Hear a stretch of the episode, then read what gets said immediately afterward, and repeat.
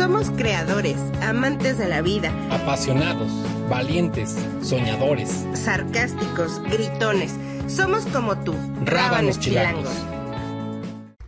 Rabanitos, ¿cómo están? Agla, ¿cómo estás? Betito, ¿cómo están?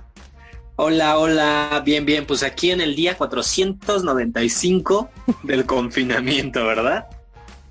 Hola George, hola. Pues exactamente aquí, ya esperando el 2021 con ansias.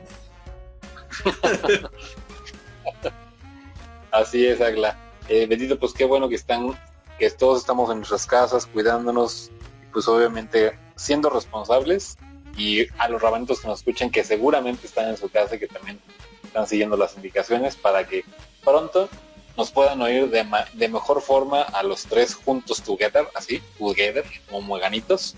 Y eh, pues bueno, en este día vamos a platicar, eh, Agla y Beto y Rabanitos que nos escuchan, sobre un tema bastante controvertido, bastante emocionante en algunas partes y que a todos nos gusta. En este caso vamos a hablar de la moda y cómo es el contexto de la moda en la parte de la comunidad LGBT, TTTQ. Entonces, arrancamos con este primer tema. Ahí va a haber mucha tela de dónde cortar. Así es, George, y sobre todo también cómo es en la moda aceptada la, las diferentes orientaciones y no se ve mal, al contrario, creo que eh, los grandes diseñadores pues han sido evidentemente homosexuales o tienen alguna orientación y, y pues no se ve mal, todo está como perfecto y todo el mundo usa sus sus diseños y está al pendiente de sus temporadas y no pasa absolutamente nada. Pero claro, hablamos de los grandes diseñadores, pues, obviamente del registro que tenemos del siglo XX, ¿no? Que es donde hay un boom con toda esta industria de la moda y cómo salta o pasa de las de las pasarelas súper exclusivas a las calles y, a, y hacer también diseños como más accesibles para, para la gente eh, en general, ¿no? Así es. Lo más importante en esta parte, como lo decía Glae, es que aquí en la moda no influye qué tipo de orientación o preferencia sexual exista de parte del creador de este tipo de moda o este tipo de diseño.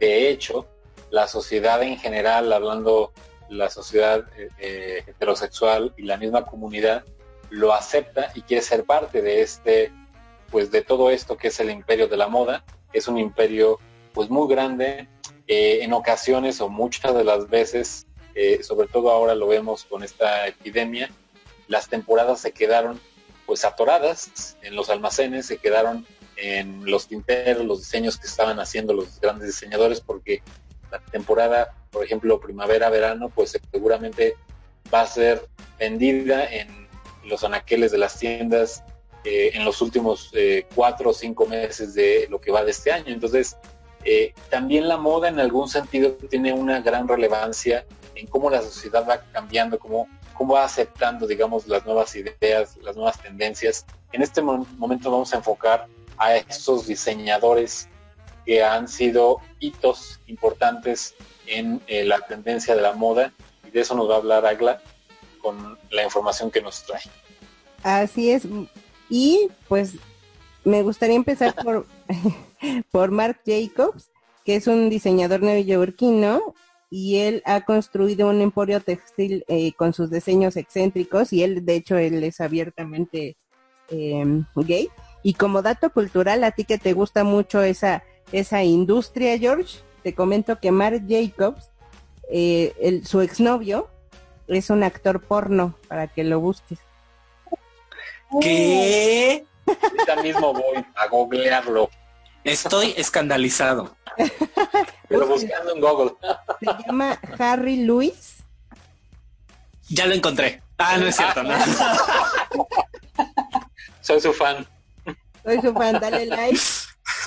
Ya lo sigo en Twitter, en Instagram, no, no es cierto. En YouTube, en todo y, de hecho Mark Jacobs está catalogado como el homosexual número 15 más influyente del mundo. Ya no más. Así es, así es. Y vemos cómo esto no afecta la reputación de la persona por su preferencia o su inclinación o orientación. No hay ningún eh, prejuicio, digamos, de que no venda eh, sus colecciones por ser homosexual. Sí, así es.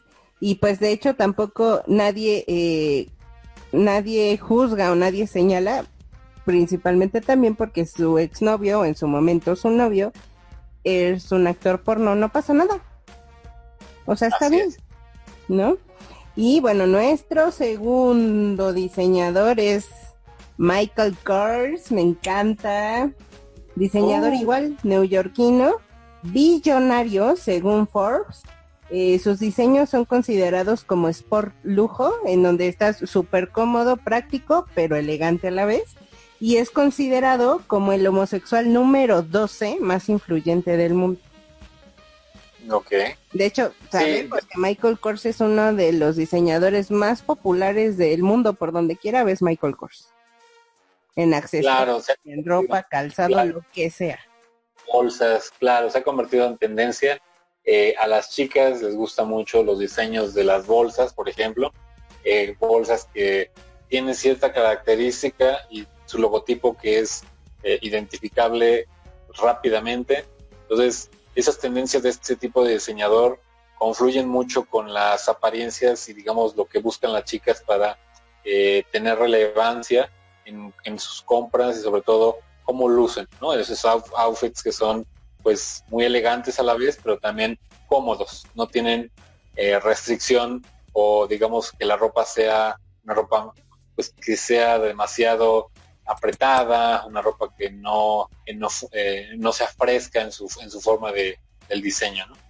Y aparte también sabes que, que sus diseños los puede usar eh, prácticamente cualquier persona, o sea, una persona eh, adulta o un adulto joven o un poco a lo mejor la tercera edad, no sé, pero este es para todos. El siguiente es Tom Ford. Este diseñador es tejano, eh, eh, fue director creativo de Gucci y de Yves Saint Laurent. Eh, también ha colaborado con Perry Ellis. De hecho, él estuvo primero con Perry Ellis y de ahí saltó a, Gucci y ya a Yves.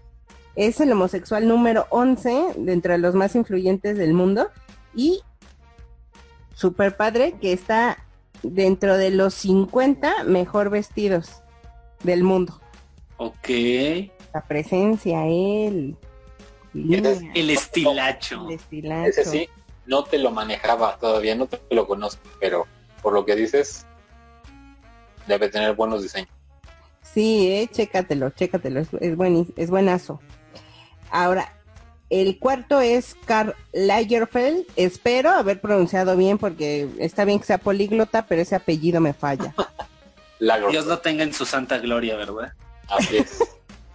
A mi cabecita de algodón. Diseñador colaborador de Chanel y uno de los más prestigiados del mundo. Sí, Lagerfeld era una... Era, toda una leyenda, la verdad. Sí, era, en ocasiones, Lagerfeld era una persona muy eh, reservado. Siempre vestía, sus trajes eran oscuros, lentes negros. Él decía que los lentes negros eran para no, para evitar el contacto visual. Y optaba por, por usar esos lentes negros. Eh, el atuendo de él, eh, desde que era niño, él fue un niño que no terminó el bachillerato en Alemania, él vivía allá en Alemania, eh, y era siempre muy, era muy inquieto, le gustaba mucho hacer dibujos, de hecho se quería dedicar a ser caricaturista, y se va a París, en donde conoce a Yves Saint Laurent, y de ahí empieza esta, esta gran visión de cómo conformar todo lo que sería la moda, el diseño, etcétera, y fue uno de los grandes diseñadores que pudo ayudar a las grandes marcas. Él decía que él no quería ser una empresa como tal, una empresa de él, sino que sencillamente él podría estar trabajando las 24 horas del día en diseños y podría estar creando cada vez cosas más innovadoras y no quedarse en el pasado. Entonces, digamos, esa visión de Lagerfeld era esa, o es el continuo cambio, el continuo cambio y no caer en los laureles de lo que antes fue lo bueno y ahora es lo malo. Entonces, es algo por lo que se le conoce a él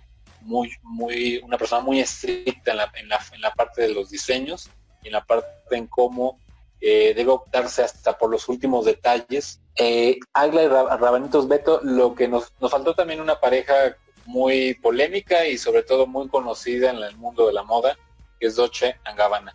Estos dos diseñadores italianos que eh, han tenido también muchísimo éxito dentro de la moda, eh, sobre todo con sus tendencias, con sus perfumes, accesorios, etcétera, pues son una pareja abiertamente homosexual, casados, eh, pero hay una particular muy, una particularidad muy importante que es la de que ellos eh, no aceptan el, que una pareja homosexual adopte un niño. Entonces, es este, digamos... ¿Qué? Ay, no, ya, ya. No vuelvo a comprar nada de ellos.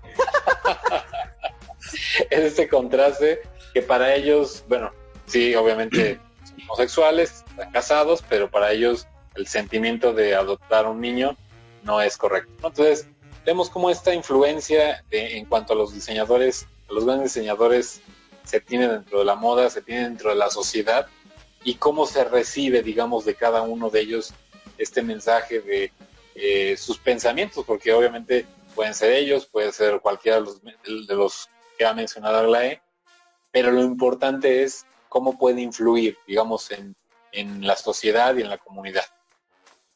Oye, eso que acabas de mencionar, si está, si es fuerte cuando justo eh, estos diseñadores o, cualquier persona se vuelven personajes mediáticos, a veces como un pensamiento o una expresión o una postura puede jugar a favor o totalmente en contra, ¿no? O sea, eh, decir esto en un, en un momento crucial en donde las políticas están moviendo, están cambiando, están tratando de evolucionar, y decir esto también puede jugar en contra y, poner a mucha gente como, eh, pues sí, a no, a, no volver a, comprar sus diseños, por ejemplo, ¿no? O lo que recordé, lo que hace tiempo dijo este Tommy Hilfiger, sobre que sus diseños no estaban hechos para la gente latina, eran exclusivamente, él diseñaba para la gente blanca.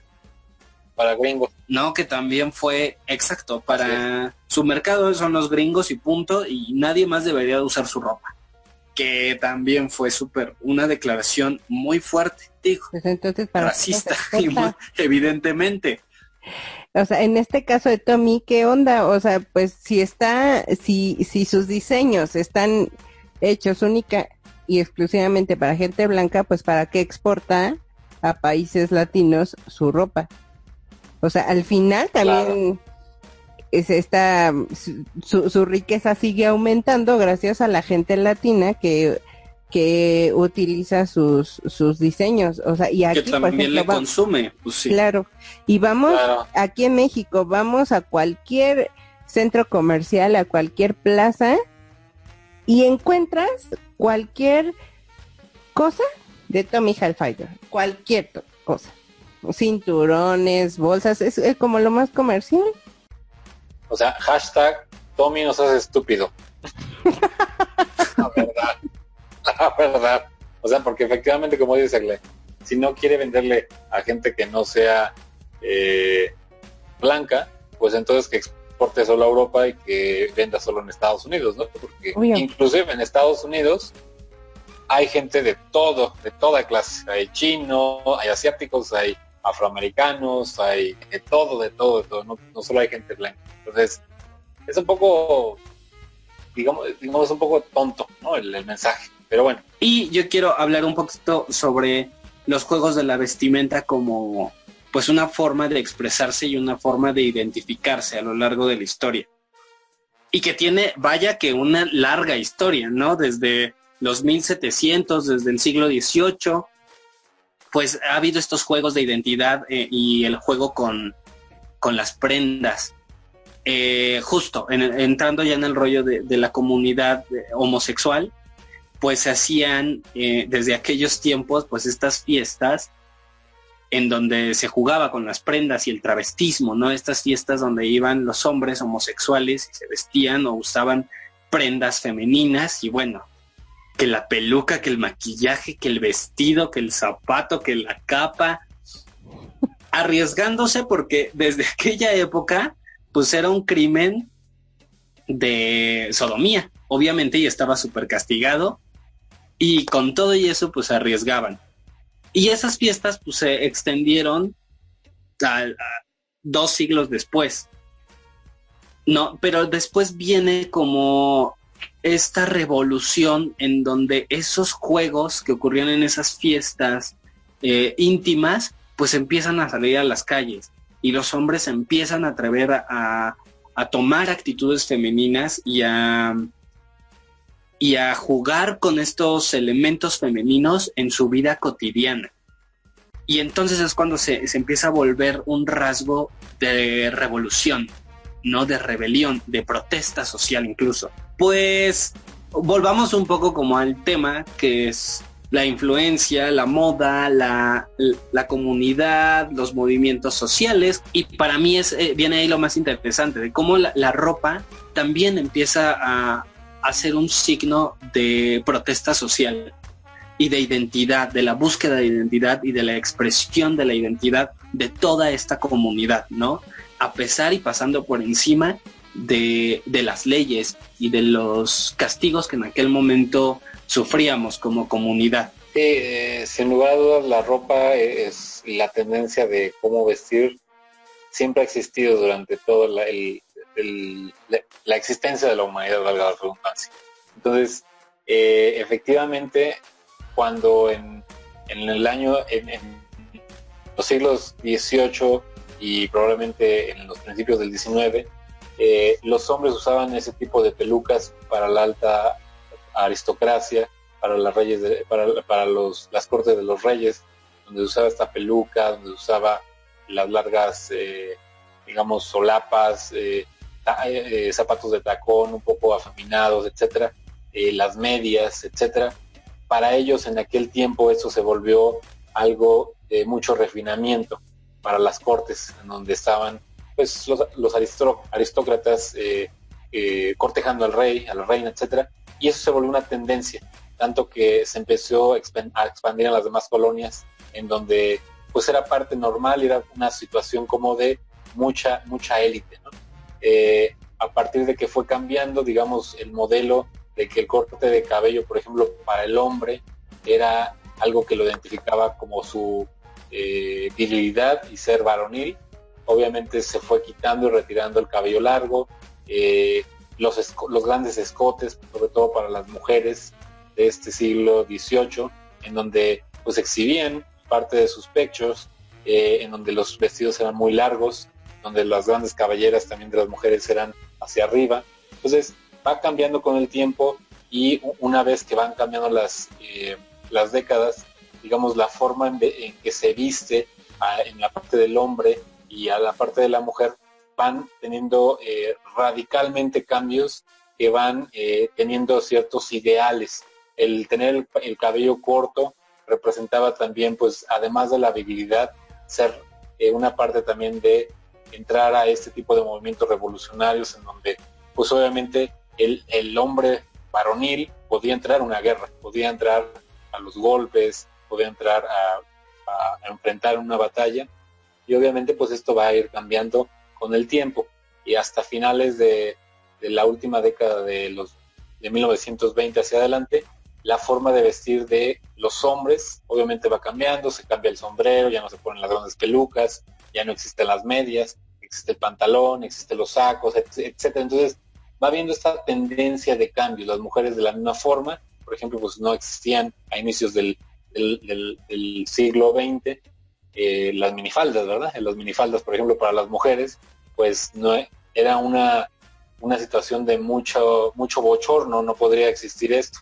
Existían las faldas largas, los vestidos largos, y alguien que, alguna mujer que, que tuviera algún tipo de esta conducta, pues era brutalmente atacada, digamos, por la crítica, y cualquier hombre que usaba a lo mejor alguna ropa todavía hasta hace unos 40 años, eh, una, una playera rosa, una, una polo rosa, entonces seguramente decían que pues era un maricón. Entonces vamos viendo cómo se va modificando en ese sentido la moda y cómo va siendo, eh, como, como has bien dicho Beto, es esta, este cambio en la revolución de los pensamientos y cómo va cambiando con las épocas.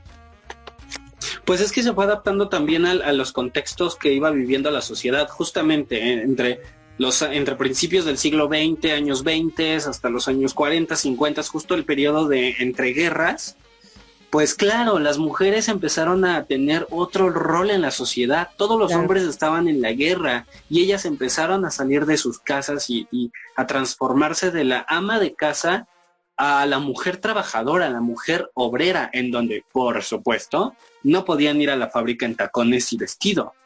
Por eso se empezó a transformar también, eh, porque, ellas empezaron a, tomar el rol masculino de alguna manera. Es claro, también en una, en esta liberación sexual, pues por supuesto, las, mujeres empezaron a jugar con esta imagen masculina, a, convertir al pantalón también, no solo en, en su uniforme de trabajo, sino en un elemento de la vida cotidiana que eh, eh, a través del cual estaban exigiendo esta liberación. ¿No? El cabello corto. Sin embargo, también empezamos a entrar en los estereotipos, ¿no? Las mujeres lesbianas utilizan el cabello corto.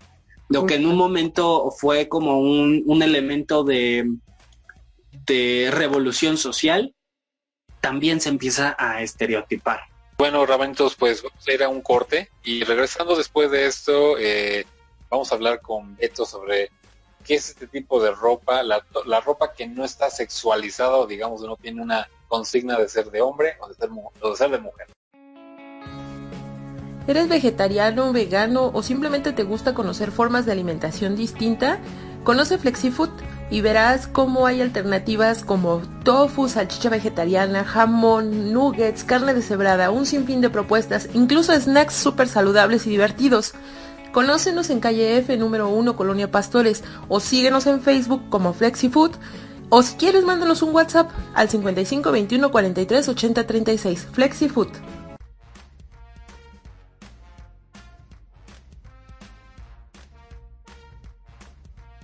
Bueno, rabanitos, ya, ya volvimos, ya estamos aquí de, vuelta, de regreso.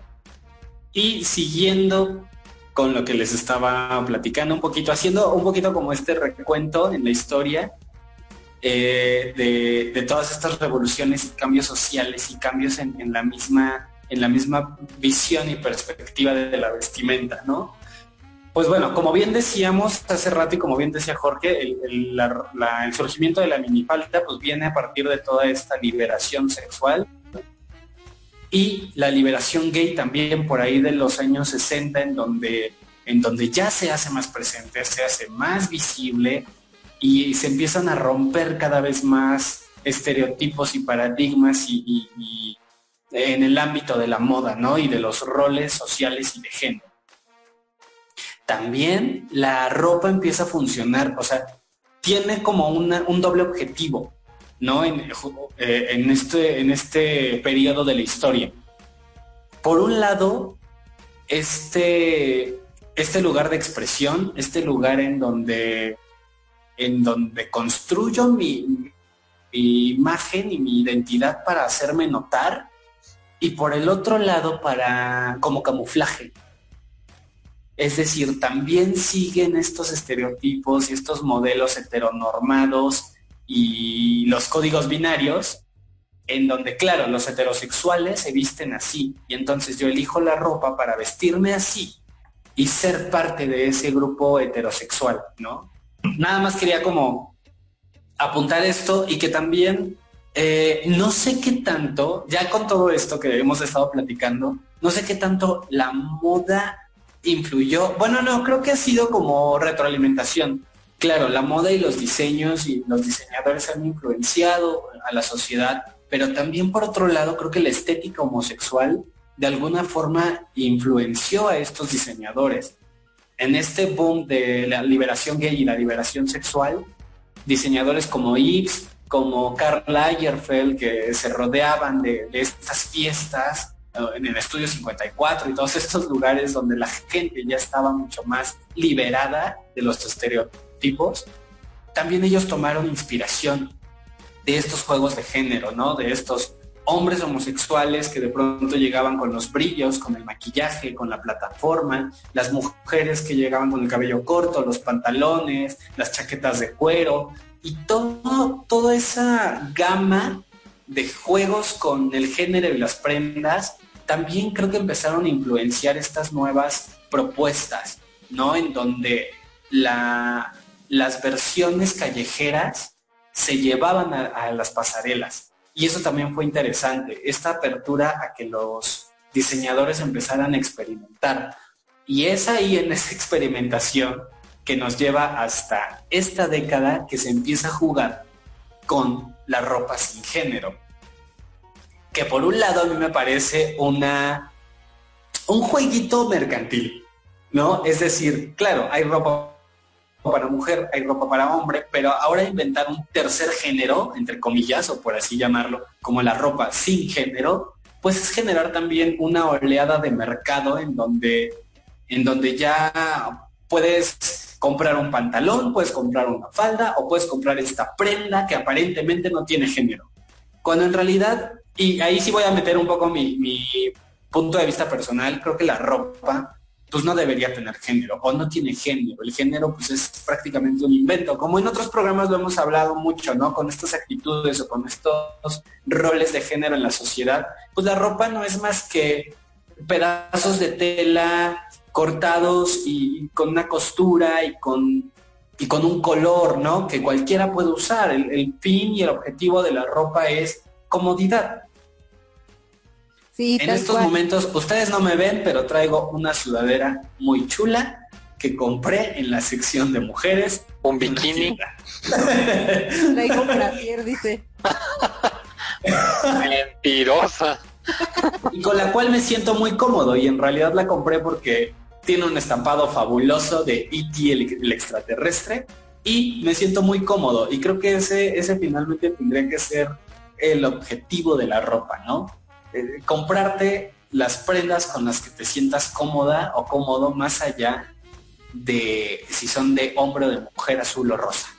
Sí, sí, sí, tienes toda la razón. Sin embargo, creo yo, ustedes me dirán, rabanitos, me dirán si tengo la razón o no la tengo, porque sí, está bien que la ropa sea sin género, está bien que sea, como dice Beto, eh, son pedazos de tela que al final que se lo ponga quien se lo quiera poner y se acabó.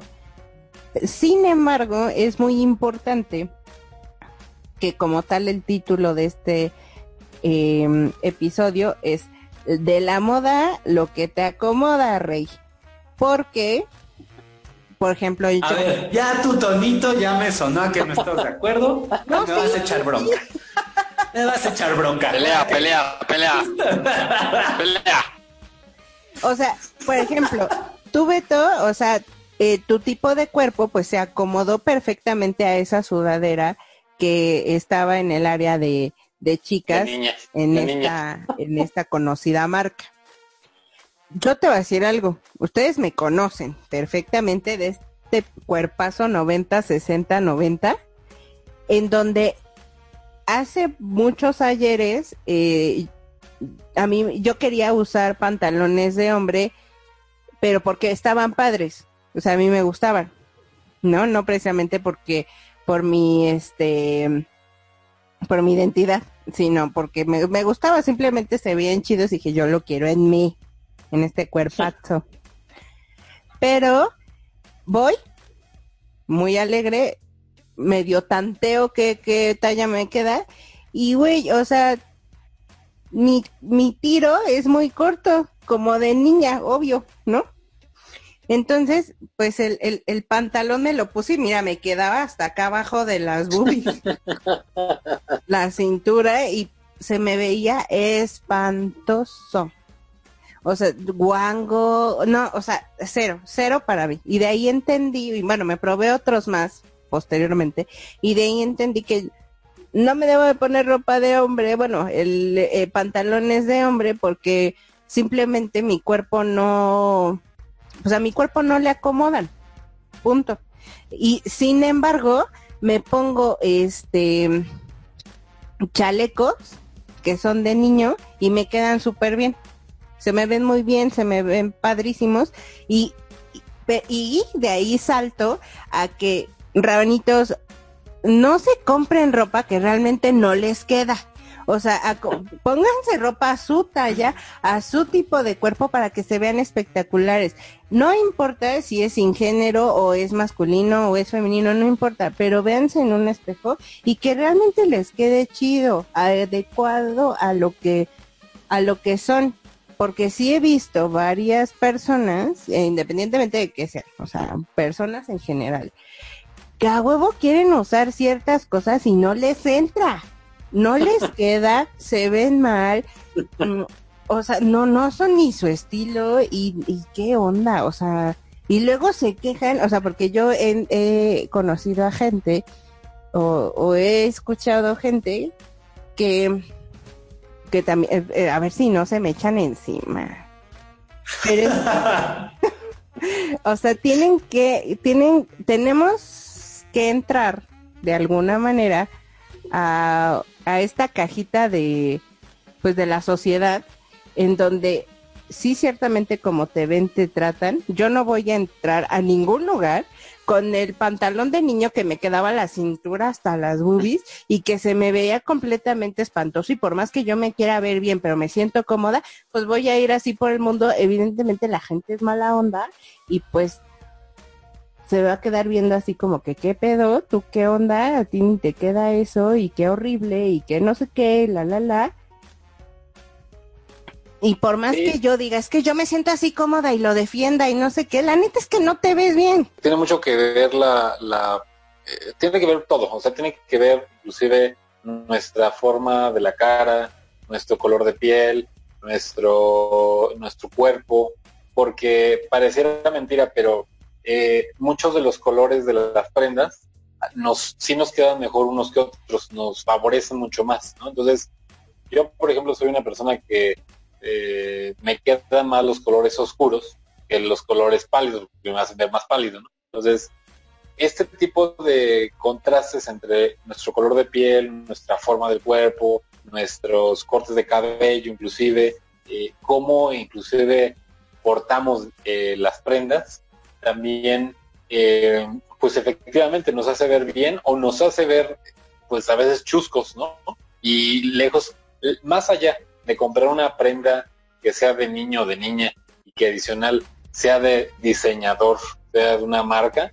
Hay gente, yo he visto también gente que se compra ropa de marca, pero no le ajusta a su forma de ser, a su persona.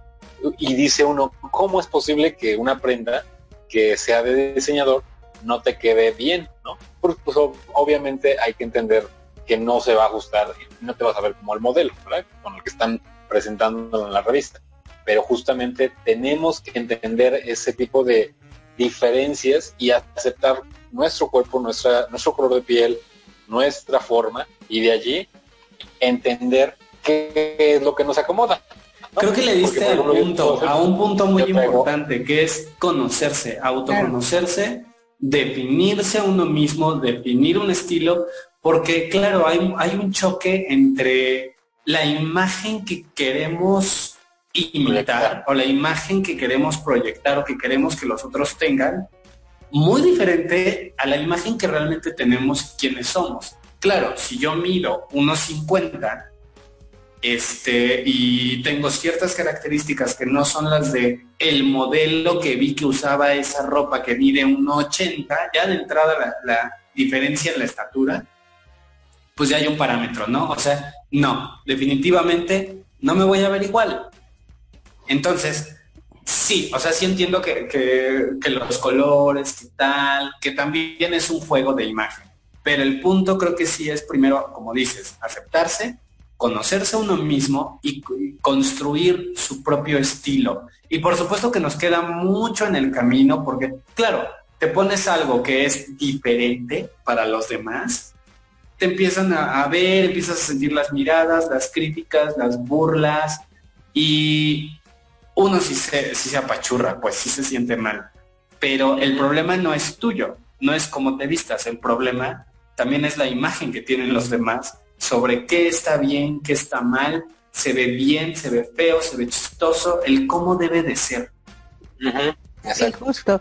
Y es que, o sea, bien como dice Jorge y, comentas tú, Beto, No importa si tienes el cuerpo como una bolita, si eres como una espiguita, si eres un cuadrado, un triángulo, la chingada. O sea, lo que sea, como seas, verde, azul, verde. como tú quieras, eres hermoso, pero acéptate como eres.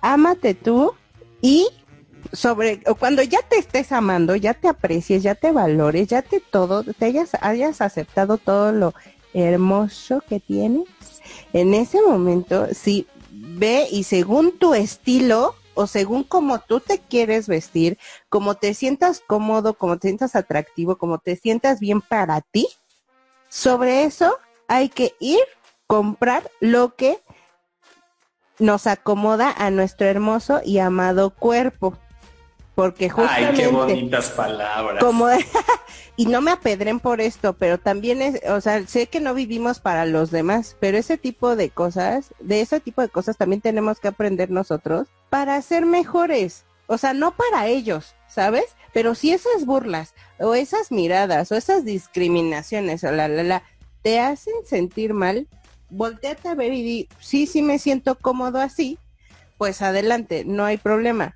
pero viene la contraparte de no, si no tienes una ropa adecuada para, incluso para tu talla, pues evidentemente, pues ni, incluso es, esa, esas burlas o esas palabras, pues te van a terminar pegando.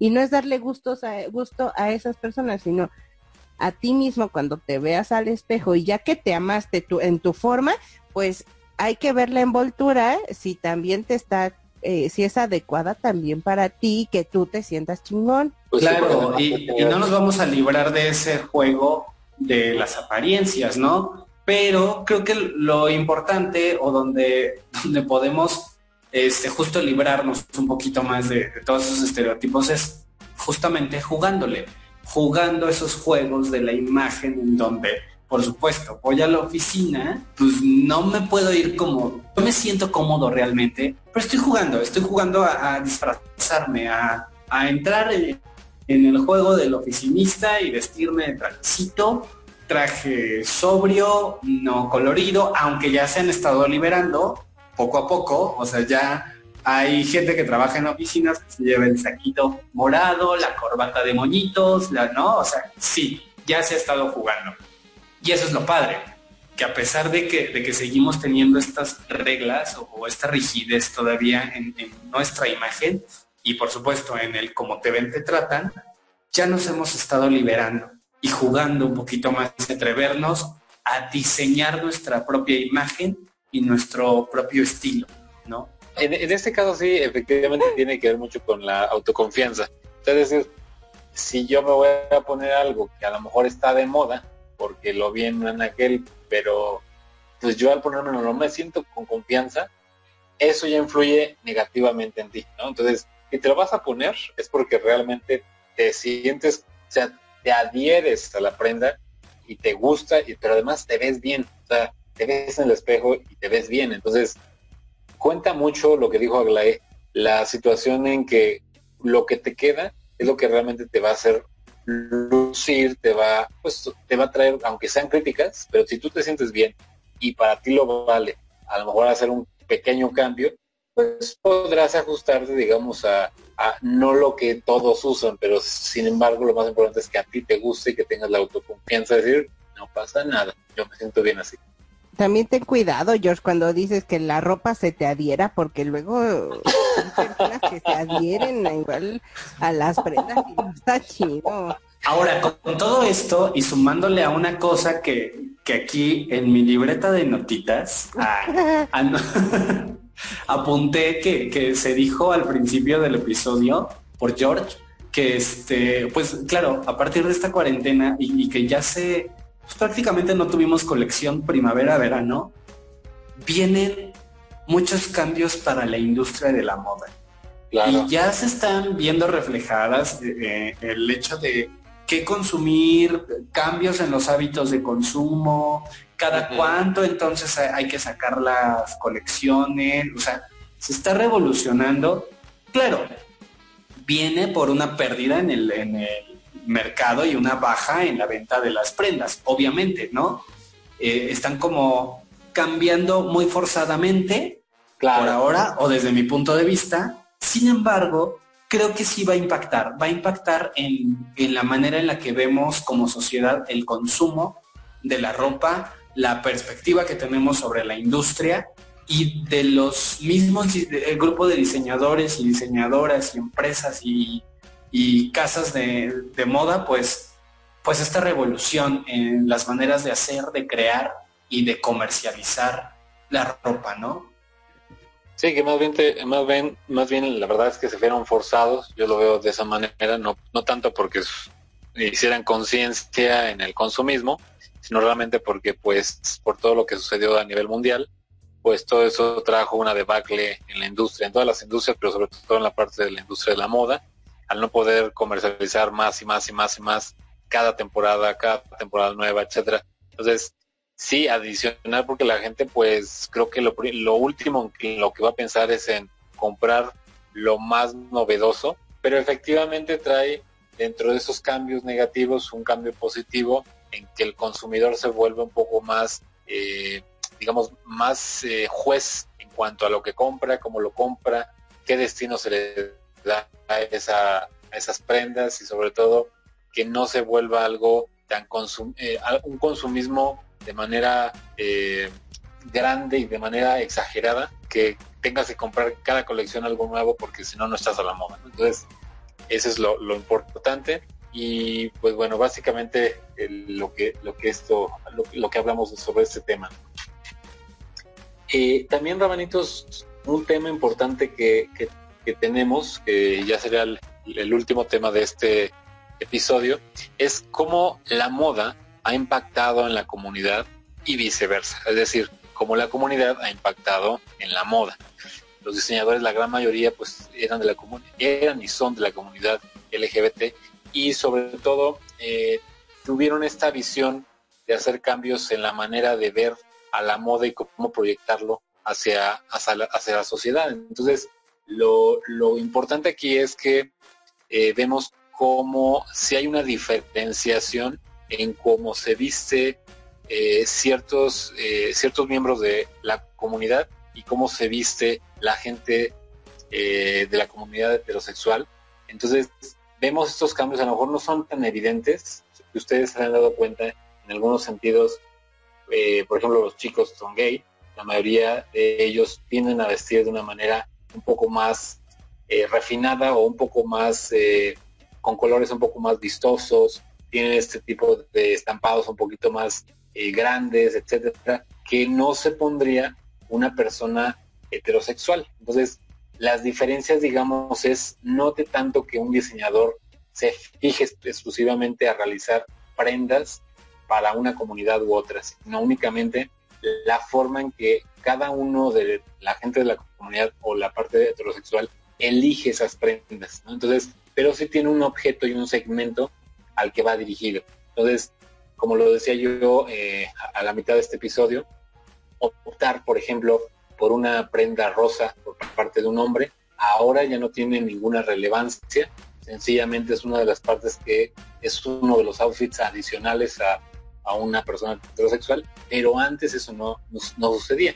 Entonces, si hay una diferenciación ahí, no sé qué piensan ustedes. de hecho, eh, yo sí quiero hacer mención de que hombres, o sea, hombres en general, que portan un saco, un suéter o una camisa rosa, de memen, que guapísimos se ven. Se ven increíbles. Apoyo eso, o sea, cualquier parte de arriba rosa, se les ve increíbles, harto guapos. Mira, Beto, no, me estás haciendo señas y tienes el mute puesto. No, así como que, uy, todos los que usan rosa, qué guapos, qué guapísimos. No, tampoco, tampoco. Pero yo me refería no importa hombres sin importar su orientación. O claro, el color no define la orientación, ¿no? No sé, no sé a quién en algún momento se le ocurrió la tontería de decir azul niño, rosa niña. Sí, no, bueno. Pero ahora sabes que también eh, en, en la moda andrógina ahí justo interviene sin tema el color. Son cortes que le quedan a uno y a otro. O sea, está increíble. Yo la amo profundamente. La moda andrógina que podría decirse que también es, es una moda que no apela por ningún género, digamos. Exactamente, eh, porque justo eh, pues un, una persona andrógina eh, es un alguien que tiene características externas de hombre o de mujer. Muchas veces incluso no se sabe si es hombre o mujer y entre ellos pues hay unos famosos, muy famosos como David Bowie, que todo el mundo obvia conoce, o esta famosísima actriz y buenaza Tilda Swinton, no bueno, o sea, también buenísima, O sea, tiene un talentazo enorme y una cara que dices, oh my god. Annie Lennox, también cantante, es, es andrógina. También Brian Molko de Placebo. O sea, y de hecho, eh, acabo de descubrir, ¿verdad? A una modelo mexicana, tapatía, se llama Jessica Espinosa es súper chavita, tiene 21, 22 años, una cosa así. Y el año pasado, 2019, fue, eh, ganó el casting para participar en un eh, desfile de modas para Louis Vuitton. Y la primer eh, persona mexicana en desfilar para él, en exclusiva. Y si ustedes la buscan en sus redes sociales, no manchen, o sea, es completamente andrógina, se ve increíble, guapísima y bla, bla, bla. También hay que comentar que eh, las personas andróginas no tienen nada que ver con su orientación sexual. En este caso, eh, Jessica Espinosa, ella es homosexual. Me chuté sus, bueno, no me puedo chutar las fotos del 2015 porque tiene muy poco en la industria de la moda. O sea, en el 2019, por ahí de enero o febrero, tenía apenas dos meses modelando profesionalmente pero antes no tenía, pero si no también me hubiera chutado todas sus todas sus fotos del Instagram. Oye, pero qué bárbara, no, sí una cosa nuestro talento mexicano. Sí, sí, sí, búsquenla, búsquenla. Pues este episodio también se nos quedó corto en cuanto a tiempo. La moda a quien la acomoda. Así puede ser un, do, un una chamarra y se la pone a alguien que no le queda. Sencillamente, aunque sea muy cara, no la luce bien y no le queda. Bueno, tampoco sin satanizar, también hay cosas que sí te cuestan ah. una lanita, pero vale mucho la pena. Es una prenda que te va a durar 15 años. O sea, yo tengo cosas de, hace mucho tiempo, de sí, prendas, zapatos incluso que tienen 10 años, fácil. No, no todo es carísimo. O sea, unas cosas sí me han costado mi quincena completa bueno, mana, pero es que también tu quincena completa es de 300 pesos. Ah, yo no dije cantidades, yo dije mi quincena completa. Tú ya me... ya te ya me estás ventilando aquí. no, no, no, o sea, o sea, también hay cosas que de marca si quieres, pero que también están bien hechas, que valen la pena, que vale la pena la inversión por una prenda que, ok, te va a costar eh, pues sí, si quieres tú la mitad de tu quincena, pero es una prenda que te va a durar 10 años, 15 años, y, que me gusta y que además me veo bien, me siento cómodo, ¿sabes? O sea, que cumple todos esos, todos esos objetivos. Yo concluyo en que no importa si tu prenda es del tianguis, con que te sientas bien y está de moda, cómpratelo, mi vida. Yo digo que justo no hay que comprar moda, hay que voltear los ojos a verse uno mismo y construir tu propio estilo. Diseñar tu propia imagen sin complacer a los demás y hacer compras inteligentes. Pensar en el medio ambiente, pensar en, el consumismo, en no consumir por consumir, y comprar lo necesario. No necesitas 80 pares de zapatos, no necesitas 50 abrigos, o sea, no. Y, se los digo porque yo también era de los compradores compulsivos que sí tenía sus 20 pares de zapatos, pero hace años que no compro así y ya, le puse un freno a, todo esto. Mis conclusiones son de que por favor ámense como son, acéptense como son, pero también cómprense ropa a como, a como se aman y a como les quede. por favorcito, porque no queremos ver cosas luego que en la calle. Visionudos. Es... Exactamente. O sea, sean conscientes de lo que nos queda, no nos queda, ámense profundamente, cómprense ropa donde se les pegue la gana, según, según sus, a según, según sus posibilidades y sus gustos, sus eh, preferencias, sus lo que quieran, de donde sea, cómprense, pero siéntanse cómodos, véanse increíbles y los demás, lo demás que les valga completamente gorro. También hay bazares en donde uno puede intercambiar prendas de las que se quiera deshacer y pues no nada más la tiras, puedes cambiarla con alguien por otra prenda y así estás renovando constantemente tu guardarropas sin gastar.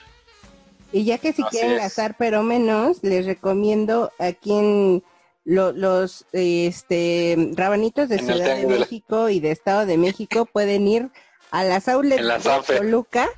Las mejores outlets del mundo, súper baratísimo, las más grandes de Latinoamérica, bien padre. Así es que esperemos que los outlets de Toluca nos estén patrocinando, por favorcito. O se pueden ir al, al, tianguis de la San Felipe, mi vida, y ahí mira, encuentras de todo.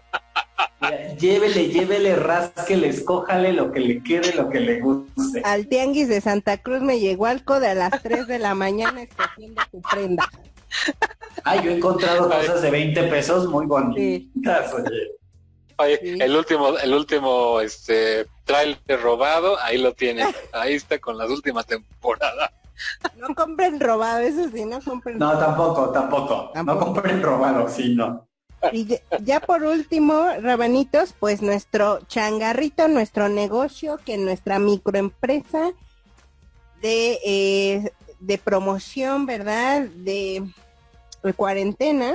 Recuerden, rabanitos de España y México, si ustedes tienen un negocio, un local, un changarrito, la, la, la, que quieran, eh, pues, anunciarse con nosotros totalmente gratis durante la cuarentena, pues acá estamos. Y le toca en esta ocasión a La Osa Mayor, Cremería y Abarrotes.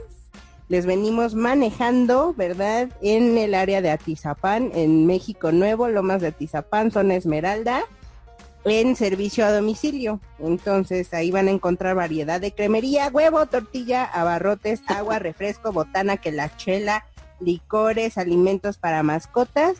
Y les vamos a dejar la imagen en nuestras redes sociales para que puedan contactar en el Estado de México, enviar un WhatsApp y van directo a su domicilio a dejarle su pedido. Ay, qué bueno, porque a mí sí ya me, se me acabó el huevo. Mana, no pues llegan a tu a tu domicilio conocido. Maldita sea. Pero hay que consumir local, hay que apoyar a las empresas locales, a las empresas que están cerca de nuestras colonias, nuestros lugares y apoyarnos entre vecinos y entre microempresas. Así es. y pues la OSA Mayor, recuerden que ellos reparten o distribuyen en Lomas de Atizapán, Zona Esmeralda, México Nuevo y Alamedas. Este en Atizapán de Zaragoza, Estado de México. Gente del Estado de México ya saben dónde pedir su huevo, su queso, su leche, su todo. Que tu chela, así es. Que el licor, que el todo. Que la despensa. Todo. Realmente pues con eso cerramos este episodio. Y pues bueno, habla sobre todo que nos sigan en nuestras redes sociales, que son Rábanos Chilangos en Facebook e Instagram. Y también no se olviden de seguir a nuestra producción, como soy Susana Cortés o Sugar Project. Y les recordamos que la próxima semana es el episodio número 4 de nuestro becario Alberto Serge. Esto es a prueba de todo. Sigo, no me han corrido, no. Y, no me han corrido, sigo en mis 30 días de prueba gratuita.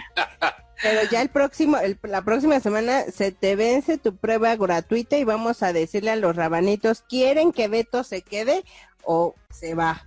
A mano alzada. Sí, por favor compren la membresía, compren. Les prometo grandes sorpresas, estrenos, este, risa, fotos, fotos grado, lo que quieran. No, eso no, eso no. Ah, no, no, no, eso no, eso no. Entonces, rabanitos, voten en nuestro Instagram y en Facebook eh, si quieren que Beto siga o no que se vaya. Get out.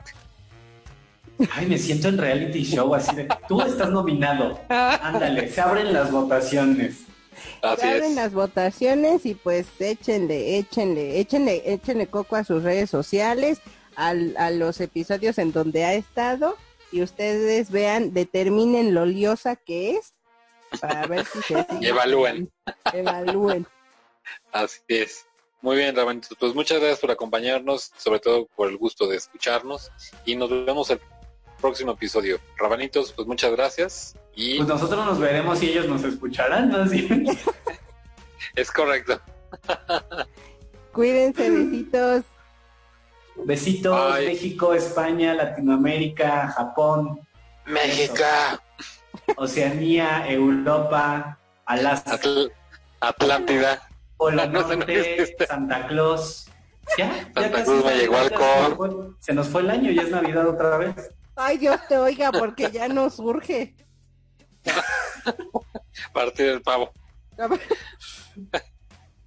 besos, besos. Gracias. Bye. Bye.